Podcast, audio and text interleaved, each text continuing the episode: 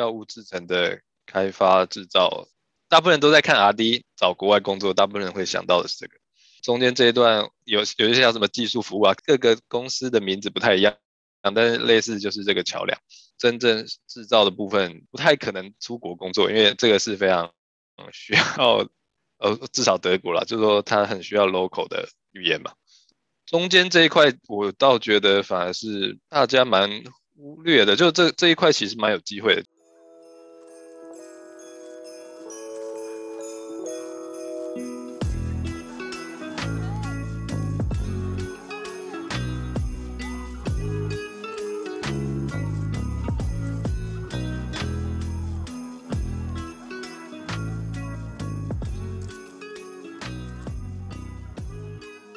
回到 The Haley Podcast，这一集是圣诞特辑哦。我们今天很荣幸也很开心邀请到 Angus，他是从台湾刚去德国 BNT 发展的，算是台湾的类似制程开发的相关的单位。我觉得是一个很厉害而且很不错的经验分享。那中间他有讲到他从学校啊，再到德国这一路上面的经历到底是怎么去做发展。那也有讲到相关的产业分析。刚刚那片头就是我觉得真的蛮有价值的一段话。其实，呃，有的时候我们在找工作还是在找利基点的时候，我们往往就是太执着于就是我们想前面的 R&D，还是说甚至到后面的制造部，可是没有想到说其实，呃，真正在台湾目前还蛮有的优势的话，其实是在中间的制程开发的衔接，比起 R&D 跟制真正的制造部门是有相对多的机会的。那他也有聊到，其实在呃德国 BNT 里面第一天上班的状况啊，然后 BNT 的名字到底怎么念呢？常常有的时候我们在新闻上面听到主播就讲 BNT BioNTech 还是 Beyond Tech，到底怎么念呢？今天由原厂 Angus 来为大家这个揭晓。那你也会发现哦，其实德国的 BNT 的工作的文化的差异跟台湾还也还是有一些的不同。那我们继续收听。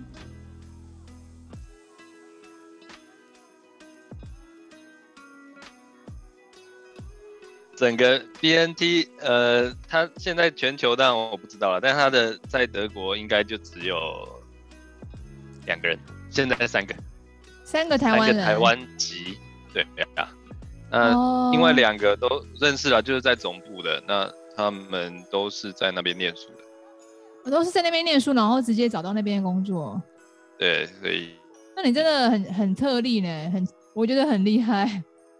台湾直接会愿意会想要去的人就不多了，就没有不太人会有走这条路啦。说实在的，我觉得不是不想去，是找不到一个契机，跟也不晓得怎么入入手。所以我觉得你今天分享对我们生技业的朋友国际化应该蛮 蛮有帮助的。其实我觉得这个是条蛮多人可以考虑的路，因为。我就就像你说的啦，我觉得大部分人没有想过，嗯，嗯，因为光是要想到德国的几率就比较低，因为毕竟障碍比较多。那但事实上，其实我觉得机会还蛮多的。哦，只是看有没有去找，有没有去试这样子。语言还是需要德文会吧？还好哎、欸，还好。其实还其实还好，就是就是如果我真的完全。都不会德文，大概也不太影响我会不会录取啊。哦，那真的是可能有一点点帮助啦，但是不需要到很多怎么样，对啊。那真的是一个很振奋人心的一个条件。哎、欸，那你先简单介绍一下你自己好了，因为呃，我想很多朋友就是现在大家在生生计圈里面，然后主要你之前是什么样的的路径，然后让你有什么样的契机想要去德国工作？基本上我从小长大都是在新竹。嗯，几乎是一个，就是说很难想象到会出国的人啊。就是说我以前也没有念书的时候，都几乎都没有想过。嗯，就说我从高，然后大学在交大材料嘛，那后来因为一些因素到清大化工，那做一些就博士班做一些比较跟生物有关的嗯研究，其实也不是非常跟产业有关啦。呃，就我们老师鼓励一些出国嘛，那有到过美国参加一些会议，毕业前拿到一个 day day 就是德国的一个三个月的暑期交换。嗯，那大概是从那个之后，因为那边的经验很好，就说 刚好可能也是因为短期吧，所以没什么压力，然后又是夏天，嗯、知道夏天的德国、欧洲的这个生活是很舒服的，很美好啊，就 而且你是在南德是吗？对，我那个时候，呃，我大部分时间是待在南德，但是那个时候我第一次到，算第一次到欧洲。所以先到国王，就是西德的首都，几天的参观之后就到慕尼黑嘛，慕尼黑工业大学。嗯、那我觉得那边的生活就很舒服啊，自然环境很好，也也遇到不错的朋友啦。我觉得这也有些也是运气，就是说遇到一个很喜欢亚洲文化的实验室的朋友，对啊，没遇到什么很。令人讨厌的人，是，你所以你那三个月去到那边之后，你就觉得那边很不错，然后对德国就开始有一些就是向往吗？没有想过有机会可以回去，因为毕业之后，博士班研究的题目其实跟产业是没什么关系的啦。那时还蛮担心找不到工作，后来有台积电有有拿到那个 offer 嘛？哇，你有台去台积电工作过？没有，我拿到 offer 之后，台湾神龙找我。嗯，哦，那时候我，我也没有，那时候其实我本来已经决定要去台积了。那后来台湾神龙早上找会找到我，好像是因为我的指导教授跟就是神龙当时原料主要是原料药嘛，那一个叫制成技术处的处长，然后就有联络。嗯、那那时候他也或就是我去面试，他就。算是支付交通费，然后想说那就去吧，就想说去看看也好。那没有想到去了回来之后想想，因为毕竟我本来材料系其实大部分我同学都去台积了嘛。对。那我会选择念那个 PhD，做一些比较特别的，也是想说，就是不想再回到半导体的产业。Oh. 虽然原料药跟一些 bio 的，以前我。研究做的东西也其实也是差很多了，嗯，但我想说，至少这个方向看起来，诶，或许是一条路。了解，原料要跨到 bio，其实是一个也是一个蛮大的 gap，欸。那时候进神龙一开始也是做原原料药相关吧，后来怎么转到 bio 这边来的？我其实一直都没有转到 bio 啊。对，大家可以先从刚开始工作讲起来，就说，呃，我们比如说制程技术处，大部分就是在处理。原料的制程放大，嗯，然后跟商业化的，比如说制成缺效啊，到量产、制成改良、成本改善这些，那它事实上是很化工的东西。就我我们常常服务的那个 bio 的公司啊，它都是做一些，比如说真的是，比如说嗯，单株抗体啊和疫苗这一类的制成放大，跟。跟化工技术，我觉得底蕴蛮像的，因为它需要一些工程的背景的，是，所以大概是这样意思嘛。所以你那时候负责的也是有负责到，就是相相关 bio 的放大的工作。类似，但我觉得小分子在呃需要更多的化工的知识，因为小分子需要更多温度啊、压力的这些控制嘛，就它有很多个很多种单元操作，但在呃，所谓 biologics 上，事实上相对是少，虽然还是有，嗯，但是相对比较少，因为毕竟 biologics 的条件大概都是在室温嘛。但毕竟我觉得药产业还是有一点像那边，然后能接触到一个很不错的专案，也是国外的合作，就是一个算是新药吧，新药从小批量到大批量，到最后的制成确效。那、嗯、也刚好，我带的那个案子，算是客户的，我觉得技术能力很不错，然后，嗯，运气也很好的是他后来拿到新药的认证嘛，就是他他算是一个新的分子上市，学到很多啦。当时我有一个很重要的 mentor 就很鼓励我们多进现场，就说我们当然会需要一些，比如说放大的理论啊、计算，这个我们是常做的，但是很多工厂的实务。真的是要进去才看得到，那很多问题通常也是发生在这种小细节里面。那我觉得后来这个对我帮助蛮大的啦，因为不过我比较好奇的是，我们那时候一般来讲，跨国求职啊，通常都是在那边，就是像你同事那个两个台湾人的状况蛮蛮类似，大部分都是可能在那边就学读书，然后到最后直接在那边找工作。可是你你的案例比较特殊，你是在台湾这边找德国的工作，你你是用什么样的路径？你是呃求职网站吗？还是他公司自己的职缺？是怎么样找到的？呃，BioNTech 的官网。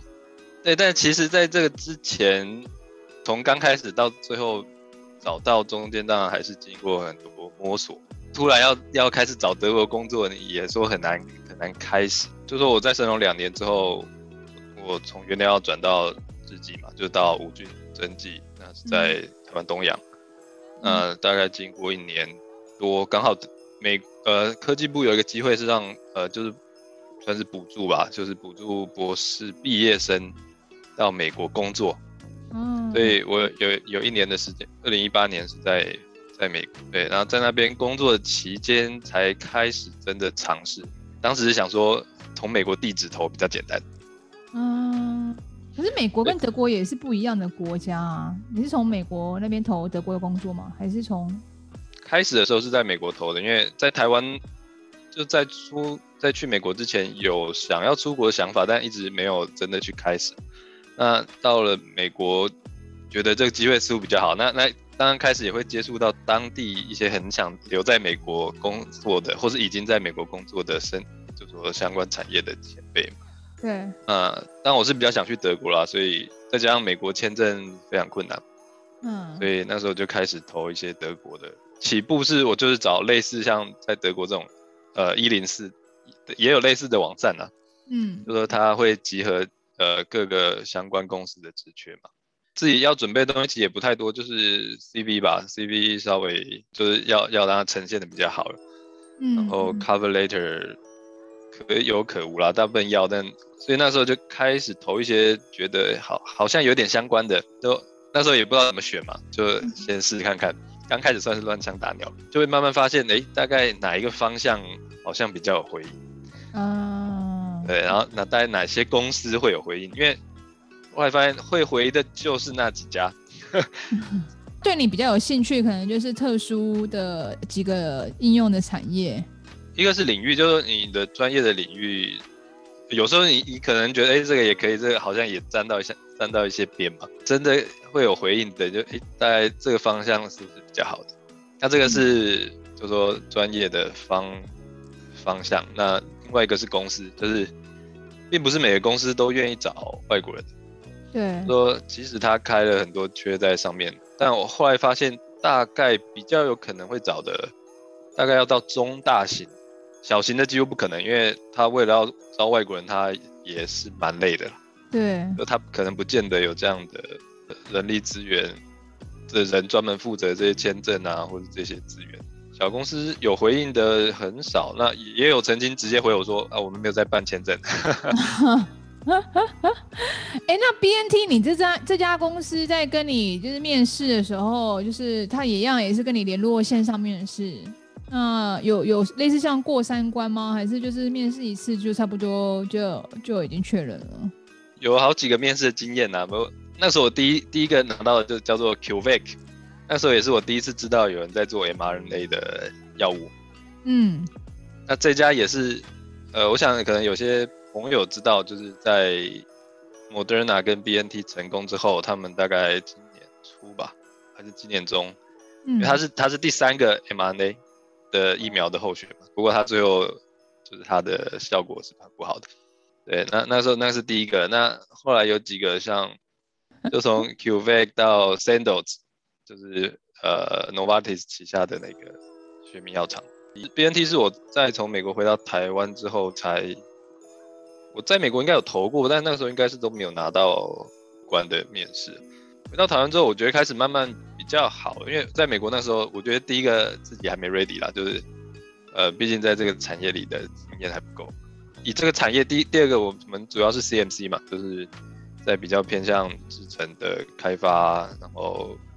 到制程的这个放大到最后的量产，嗯，然后一些控制的部分，嗯，那这个部分那时候我可就还不是那么清楚了。那是回到台湾之后又回到神农的蒸汽厂，嗯，然后有机会就成立一个，那时候也知道嘛，就是我们合作，就是有 R&D 的部门到到真正生产的部门，中间通常各个公司大家都会有了，就是说做制成的机转嘛，然后做放放大，或是做一些制成缺效的设计，那那这个部门其实会接触到，算是算是会接触到蛮多东西的，因为它算是 R&D 跟制造的桥梁。对，没错。啊，我们也很多文件啊，所以 QA、QC 对设这些实验设计都需要跟很多人沟通。那就是我刚才要讲的，就是说以以这个领域，就是说呃药物制成的开发制造这一块，我说 R&D 是大家最多人想要进去的，或是找国外工作，大部分人会想到的是这个。嗯，那中间这一段叫做制成技术或什么各各家的有有一些叫什么技术服务啊，各各各个公司的名字不太一样，但是类似就是这个桥梁。嗯，那到真正制造的部分，大部分人都在看 R&D。那呃，制造部分我觉得不太可能出国工作，因为这个是非常嗯需要呃至少德国啦，就是说它很需要 local 的语言嘛。就是你你面对大部分的人就是当地的人，那你很很多管理的工作，这个不会当地语言的是很困难。中间这一块，我倒觉得反而是大家蛮忽略的，就这这一块其实蛮有机会的，就是说因为它算是它也算是技术部门，嗯嗯，那但是它又需要一些实务的经验，对，所以我说为什么我会走到这条路，我觉得这个可能很重要，因为我是先在台湾工作嘛。对，所以我刚好我没有入门那一关，就是我不是在德国毕业就找工作，因为如果在德国直接毕业找工作，那我想最有可能就是你根据你在呃在学校学的实验室的技术，那大部分人都会进到阿迪嘛。嗯嗯嗯嗯。对。那但是你在德国，比如说在德国第一关要进到这种技术部门很不太容易，因为他因为这个通常你要先有一些呃职务的经验才有机会。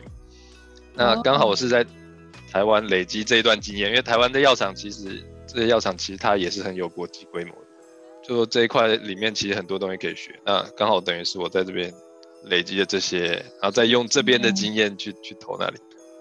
了解，所以你在 BNT 现在负责的也是让制成开发的，类似像 R&D 到制成的桥梁吗？呃，我们现在叫做这个叫什么 Technical Development，我们部门呢、啊。嗯，不过这也是新成立，反正呃，BNT 现在蛮好玩的，就反正他从疫情前他应该不到一千人吧？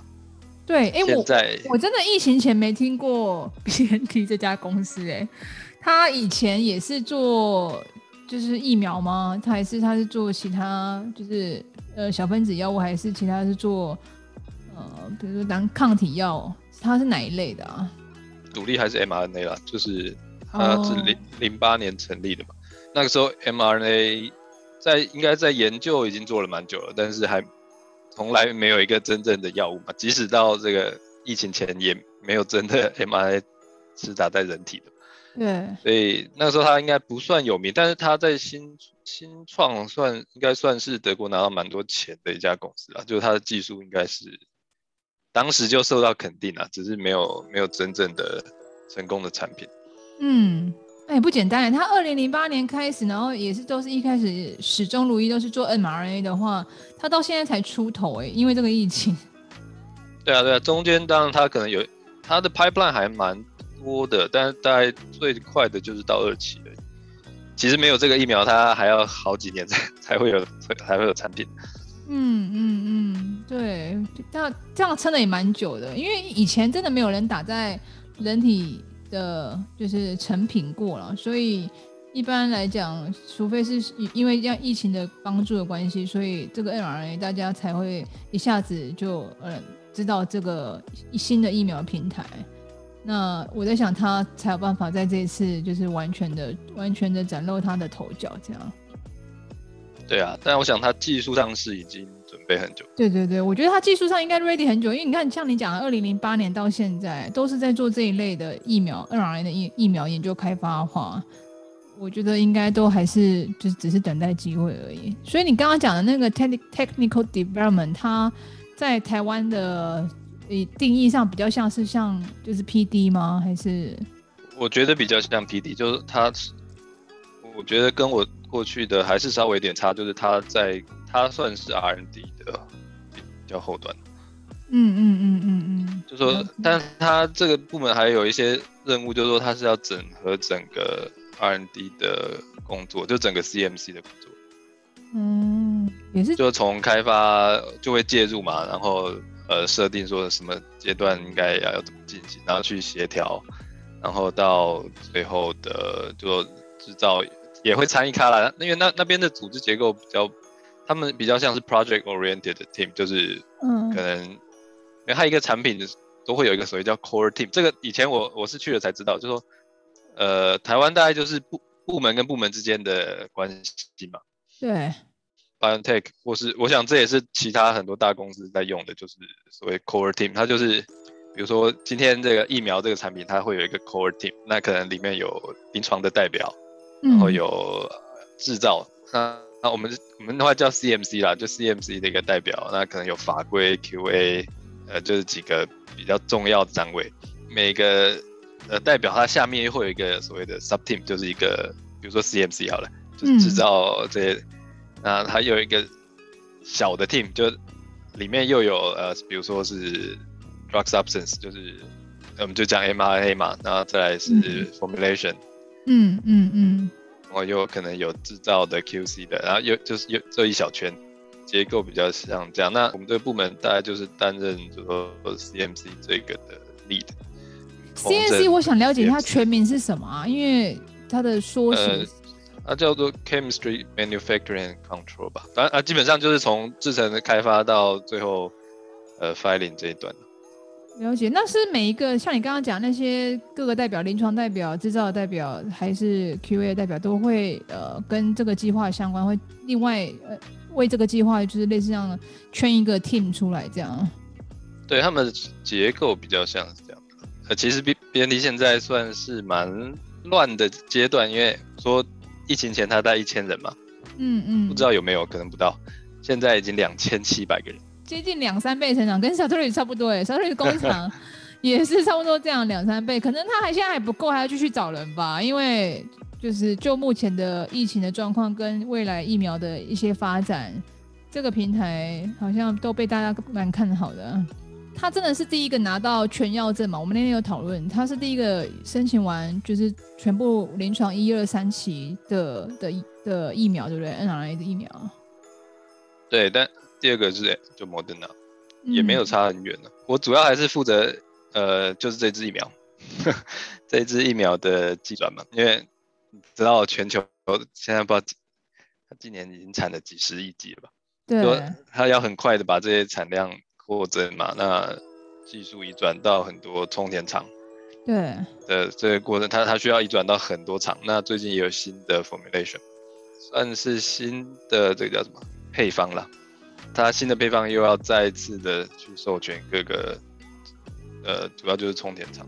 我主要的工作是这个，就是我我们在台湾工作久了，其实对于台湾工作流程大家都非常了解。可是国外的工作一天，尤其是这样生技厂比较专业的呃厂里面，然后你又是负责比较高技术的相关部门，我不知道他是不是类似像台积一样有个什么早会啊，然后后续有一些什么专案的的开启啊？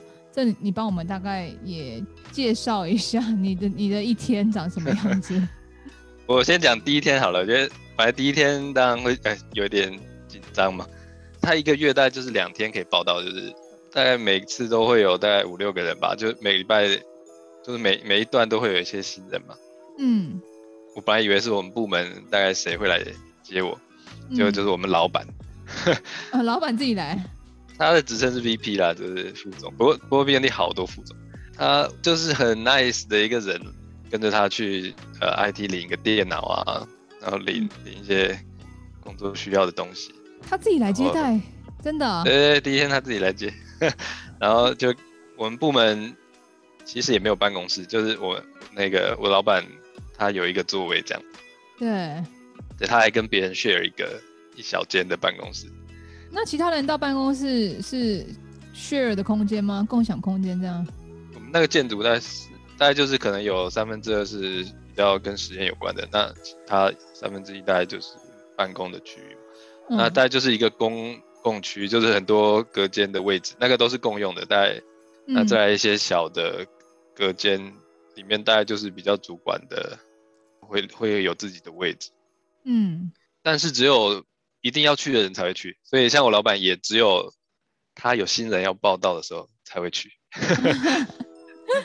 跟你碰个面，对，就就碰个面，介绍一下，大概就那样。然后他会介绍一些部门的人，然后开始所谓的 one on one，但都透过 team 啦，就是线上的这种，嗯、就大家都是聊天吧。然后他蛮讲，就说啊，大概你觉得他他觉得你部门工作会跟谁接触到，就每个都帮你安排一个所谓的 one on one，就是就是个别会谈这样子。就聊聊，大概知道背景是什么，然后在做什么工作这样。嗯嗯嗯。那第一天大概是这样。那他其实也跟我说你，你你你也不用到，就你之后都在家上班就好。我们部门没有，几乎没有人在公司上班了。可是他如果要去做制程放大，就做技转的时候，还是要跟现场有所联络，那也是用远端。对对，我我们不需要进实验室做什么事情。哦。对，然后甚至我们部门现在几个人？十，十二十二十三个吧，只有三个人住在 Mainz，是 住在公司所在的城市。啊，真的哦？其他完全他们就是没有打算要要要到公司工作了。可是他有没有说这这个嗯，比如说你们会议也是都是线上会议，那呃有什么状况是一定建议要进公司啊？进办公室几乎没有诶，但如果有时候有些制造必须要去现场，就大家就出差啊，就从自己的家出差去哪里就好。哦，所以还是在德国是需要的啦，对不对？至少，呃，也有人有一个在英国，有一个在英国，对，那是不是就专门负责英国的记转？没有，没有英国的记转，没 有英国记转，现在记转都是在德国居多。我遇到大部分。德国大部分都在德国啦，法国、意大利好像有吧？哦，了解。啊、所以还是得要去那边生活了，也不可能说面面试上了之后，因为大部分都是在家办公，就在台湾就可以做这样子的的工作，对不对？我觉得工作上没有完全不行，但是还是会很困难的，就是因为偶尔还是得，我们可能一季会有一次部门会议嘛，那个就是现实体的。嗯嗯，那有时候一些训练课程也会是实体的，那再加上我们如果说你说制成缺校，还是会希望到场，你不太可能在台湾、德国这样几个礼拜，或是可能几个礼拜或一个月就要飞一次，这个不太可能。嗯嗯嗯嗯嗯，对，所以还是要在当地啦。那至少是比如说德国周周围的城市，或许还有可能。对啊，而且。都在都拿到德国工作，不就是为了 在德国？对啊，是啊，是啊。比如说像现在，呃，偶尔要回来台湾，其实也不影响。短时间的话，这样不太影响，不要长时间就就可以了，对不对？对啊，所以我如果每年我如果家里有什么事，我回来一两个月，大概都没有问题。还挺好的哎，就是又可以享受在德国 long stay，然后又其实如果要短时间一个月回来台湾，其实工作影影响上面也不会至于有太大影响。对啊，我觉得哎，这这工作蛮蛮难得的，就是说我时间跟地点都没有硬性的。对啊。然后我通常高阶的一点的专业人士才有办法，因为人家现在讲远端啊，就是后面持续能够远端的，其实都是比较高阶的工作，他能够就是透透过电脑去做一些沟通的才行。那比如说像刚刚讲的制造，那就完全不行，他一定要到现场去啊。主要还是跟工作性质，像是比如说 PM，嗯，他他就真的没有必要到现场嘛，就是他即使是新人，他他也可以。都在家工作，对。但我就跟我老板说，我都特地搬到德国来了，就是想要享受一下到 BNT 办公的感觉。嗯，所以我就说，那我可能大部分时间都还是会去，因为在里面工作蛮酷的。嗯嗯。然后它里面它就是除了笔电之外，你连上那个，它就是有整个那种大荧幕，就是可以很舒服的。有很大的荧幕可以工作，然后、哦、就是双荧幕对不对？是吗？对啊，加上笔笔电就三个荧幕。哦。然后再加上他那边厨房啊，哦，咖啡就很很高级的咖啡机、饮水机、嗯、气泡饮水机。哇，气泡饮水机，一般不是只有饮水机，气泡饮水机也都有。德德国人呢、啊？德国人可能都是气泡水。对。对啊，所以总之我大部分还是每天去工作嘛。那我住的刚开始住的地方是在一个算是那种暂时的，也算是旅馆吧，就是公司有给我三个月的暂住的地方，就让你有时间去 settle down。对对对，那。他在火车站附近，所以离公司其实有一点远，七八点出门，然后走到最近的火车，诶、欸，不是公车站，它也有那个啦，它有那种所谓 tram tram 嘛，嗯，接电车嘛，对，然后搭电车可能有时候还要转，不不不一定啦，它有很很多这种路线可以选，搭个二十分钟到半小时吧。哎，还好哎、欸，其实听起来好像也没有到像一个小时这样这么卷这么远。不远呐、啊，然后他公司前面就有一站嘛，那一站我觉得应该是在疫苗这个疫情之后才有的。他本来站名叫做另外一个站名，然后后来后来改，后面还接了叫做 BioNTech Campus。哎，对了，名字上我常常在新闻上听不同的主播在念啊，BioNTech 跟 BioNTech 哪一个哪一个才是念起来才是你们常常在念的？公司都讲 BioNTech。哦、oh，BioNTech，新闻上面都会把它分开。我本来以为它，我本来以为叫做 Bio and Tech 啊。对对对对。可能也有一点这个意思，但是那个 N 跟 T 大写是有它的意义的。就 它好像以前叫做、嗯、它的全名好像叫做很长，Biopharmaceutical Novel Technology。Novel Technology，新颖的。对，就是生物制药的新科技。嗯，了解。那这个听起来蛮逊的，我觉得 BioNTech 也是不错的解释。对啊。嗯、然后还好像还有另外一个意义。是什么意义？这个，就说它主要是以免疫免疫的呃治疗为主嘛。嗯。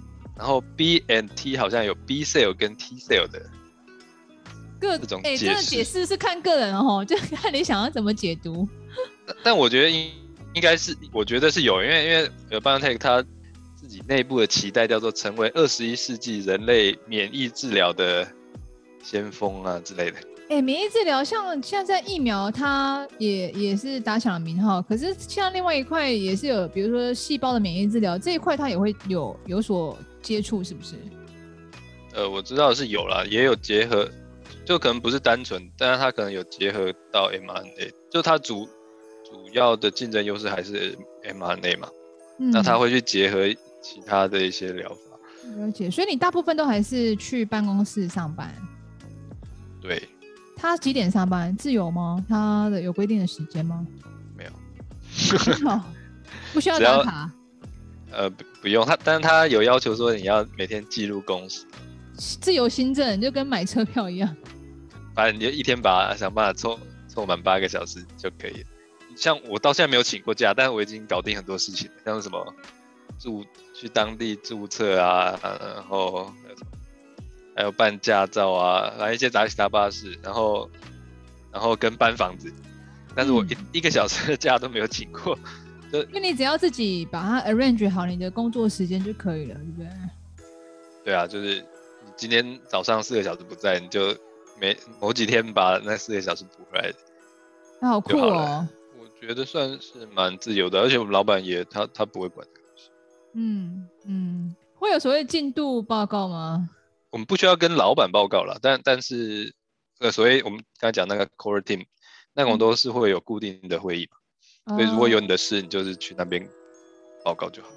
嗯，就就是要跟你的那个 team 大家做个联系，大家都知道你工作的一些情况这样。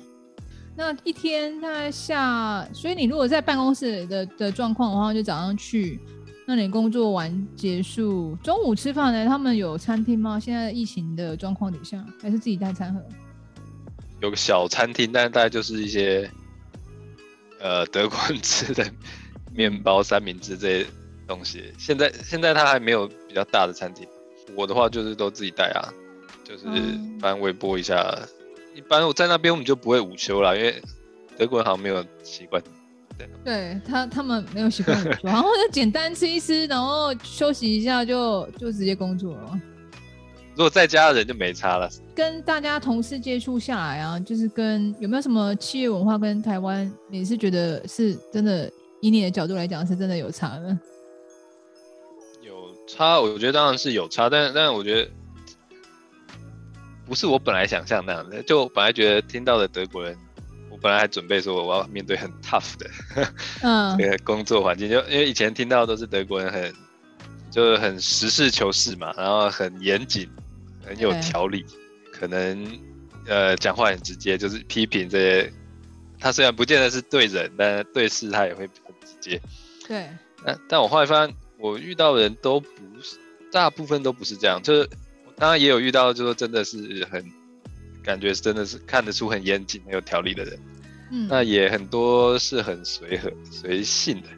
就我老板，嗯、像我老板就算是蛮随性的，然后他也不是那种会直接。很直接的说，你这边做的不好啊，或者怎么样的人，感觉他也是比较委婉的，就是不是很能感受到前的人那样的想象。他的公司的组成是不是国际工作者也算慢慢多起来？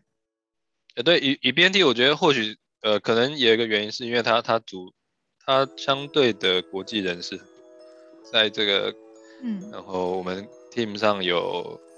两个印度人，两个希腊人，然后一个新加坡的。对，所以我觉得可能是这样子的关系也，也也比较融合一点。也有可能，那我觉得他们选人应该也也有所谓的企业文化，就他可能都是选比较能跟人互动的，嗯，而而不是说一定只有技术很强。因为我第一次我跟 BioNTech 呃，我不止面试过一次嘛，就我第一次是，反正曾经投过另外一个，反正也是 CMC 什么管 manager 之类的，然后那个时候，嗯、哦，那个面试就非常 tough，嗯，就是有一个，反正就有一个他们的，反正主要面试的长官嘛，然后就是很严严肃的一直问我一个问题，那我我真的有时候我也我也听不太懂，就我比如说我在介绍我现在工作在做什么，对，然后他就他就一直问说。就一直要我讲清楚到底在做什么，然后我我已经觉得，哎、欸，我已经讲得很清楚了。我在想说，你是要问我是自己写的报告吗，还是怎么样？就后来发现他是要知道是在做什么药。后来我就跟他说，我哦，我们公司在现在是在做 generic，然后他就直接说、嗯、啊，那你这个你没有竞争力。然后哦，我整个我去哇，这个德文还真的蛮符合我的想象，就是这么这么直接，这么硬。他就直接这样讲啊，他就说哦，这样不行。他说你你没有，那你跟下一个比没有竞争力。好直白。对啊，对，然后我想说哇，原来这么硬。然后我想说，但后来那个当然那就我现在的老板就完全不一样。那我到了这边，他因为他是那种呃，他算是 R&D，就是自己开发的一个，也是副总。嗯，然后后来才发现他是，他就这个个性已经在 BNT 大家都已经非常觉得他很特别，一般人不会这样子做，这么严厉的，然后跟不太不太听人讲话。你是说你面试刚刚面试那个面试官吗？对，我第一次面试的那个，那我本来以为这可能是德国人工作的常态，嗯、然后结果完全不是。看公司吧，我觉得长一辈的公司。为主的德国公司可能还是会有那种感觉。嗯，我我我也觉得，我常常有时候在听去那边发展的朋友讲啊，其实好像德国比较世代比我们大大一点的工作工作的文化化，就是如果你的组成是比较多这个年纪的话，就会比较严肃严谨，就是我们平常想象的那个样子。可是，如果是比较跟就是我们这个大概三十几岁，然后甚至是二十几岁往下的话，他整个的国际观啊，然后环保意识跟一些相关的合作都会比较弹性一点。对我，我应我觉得应该是真的啦，就因为 BNT 相对是年轻的嘛，所以确实的感觉是这样。以上就是这一节内容。这一集聊了蛮多的，我们先休息一下。那我们下一集会继续聊一下国外居家办公跟台湾工作情况现在的差异，下班之后一些生活啊，呃，疫情之后的德国。那我们下周见啦，拜拜。